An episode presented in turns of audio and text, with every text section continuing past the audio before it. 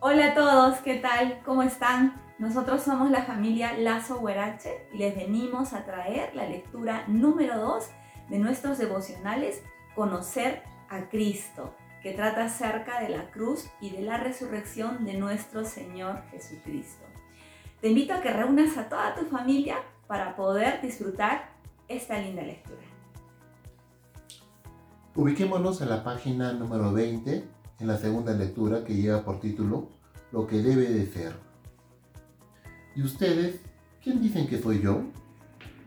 El Cristo de Dios, afirmó Pedro. Jesús les ordenó terminantemente que no dijeran esto a nadie y les dijo, el Hijo del Hombre tiene que sufrir muchas cosas y ser rechazado por los ancianos, los jefes de los sacerdotes y los maestros de la ley es necesario que lo mate y que resucite al tercer día. Lucas 9, 20 al 22. Debe haber sido un momento de asombro y desconcierto extremo.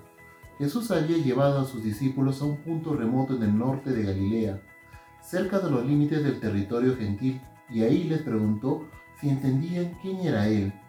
Pedro lo captó. Quizá fue el primero, o tal vez el único, en verlo su rabí por quien había dejado sus hogares para seguirlo.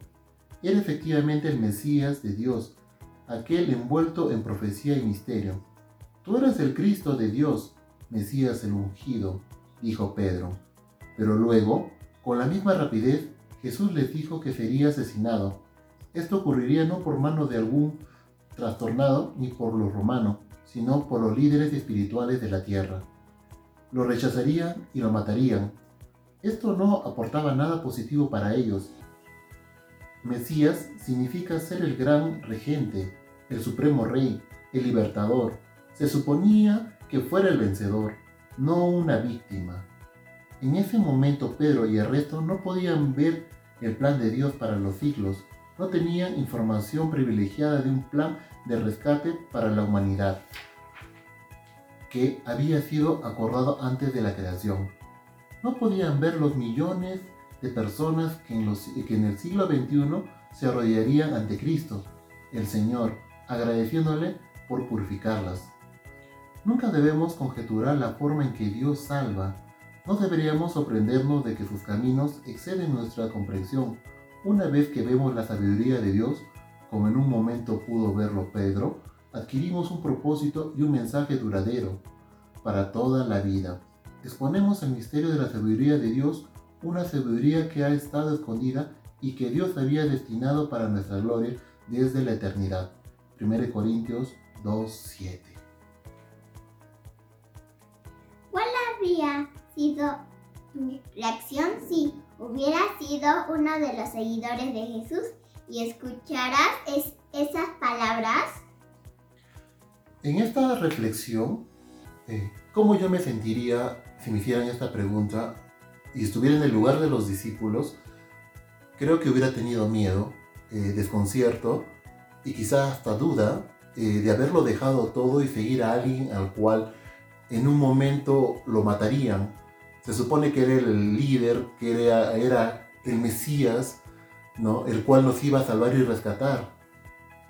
Para mí hubiera sido mucha duda, hubiera tenido incertidumbre pero en el fondo quizá no hubiera entendido el propósito que había dentro del mensaje de salvación en la muerte de Cristo.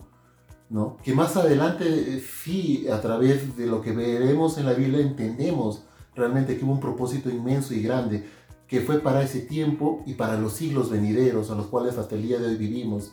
Y fue un plan hermoso y fue un plan a lo cual nosotros debemos estar muy agradecidos. Gisela, ¿tienes algo que compartir? Eh, bueno, se parece un poco a estos tiempos, ¿no? Que estamos viviendo de desconcierto y a veces decimos, Señor, ¿dónde estás? Y he perdido mi trabajo, eh, quizás nos, nos, rodea mucho esta enfermedad mortal y, podemos decir, estoy solo o ¿dónde estás, Señor? ¿No? Pero no vemos el, el, todo el trasfondo, que el Señor tiene un propósito especial para cada uno de nosotros como hemos leído, Cristo iba a morir, pero también iba a resucitar. Entonces allí hay una promesa gloriosa y eterna que nosotros tenemos, ¿no? Ese mensaje de esperanza que Cristo Jesús nos viene a dar a cada uno de nosotros y a nuestras familias. Efectivamente, eh, acá vemos que Jesús, a través de la muerte en la cruz, nos da esperanza a todos.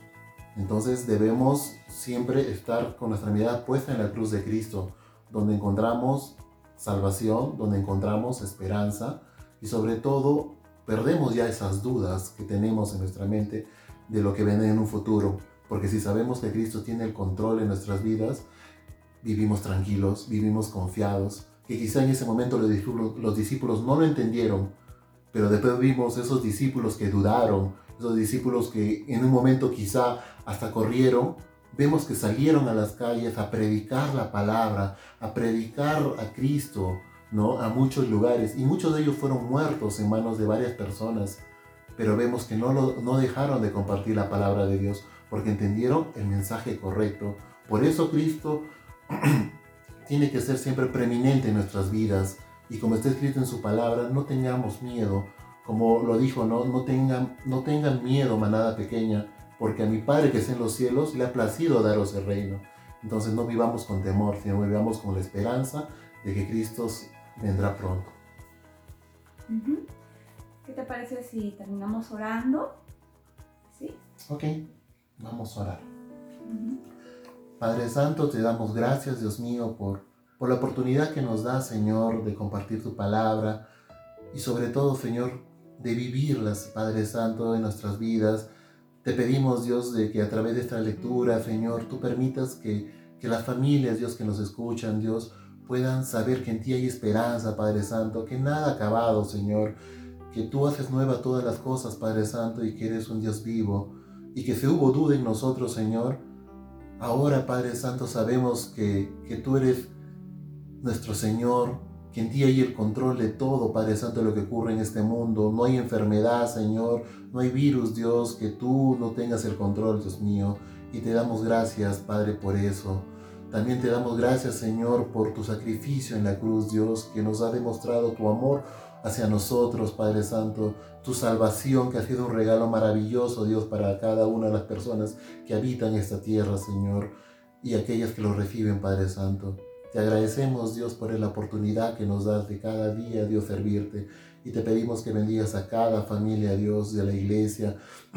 y que tú permitas, Dios, de que a través de estas pequeñas lecturas, Dios, de tu palabra, podamos llenarnos de fe, Dios, y podamos compartirlas, Señor, como lo hicieron tus discípulos, Padre Santo.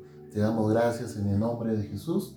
Amén. Muchas gracias por acompañarnos con esta lectura de devocional. Recuerden que mañana continuamos con más. Que Dios les bendiga. Adiós. Adiós.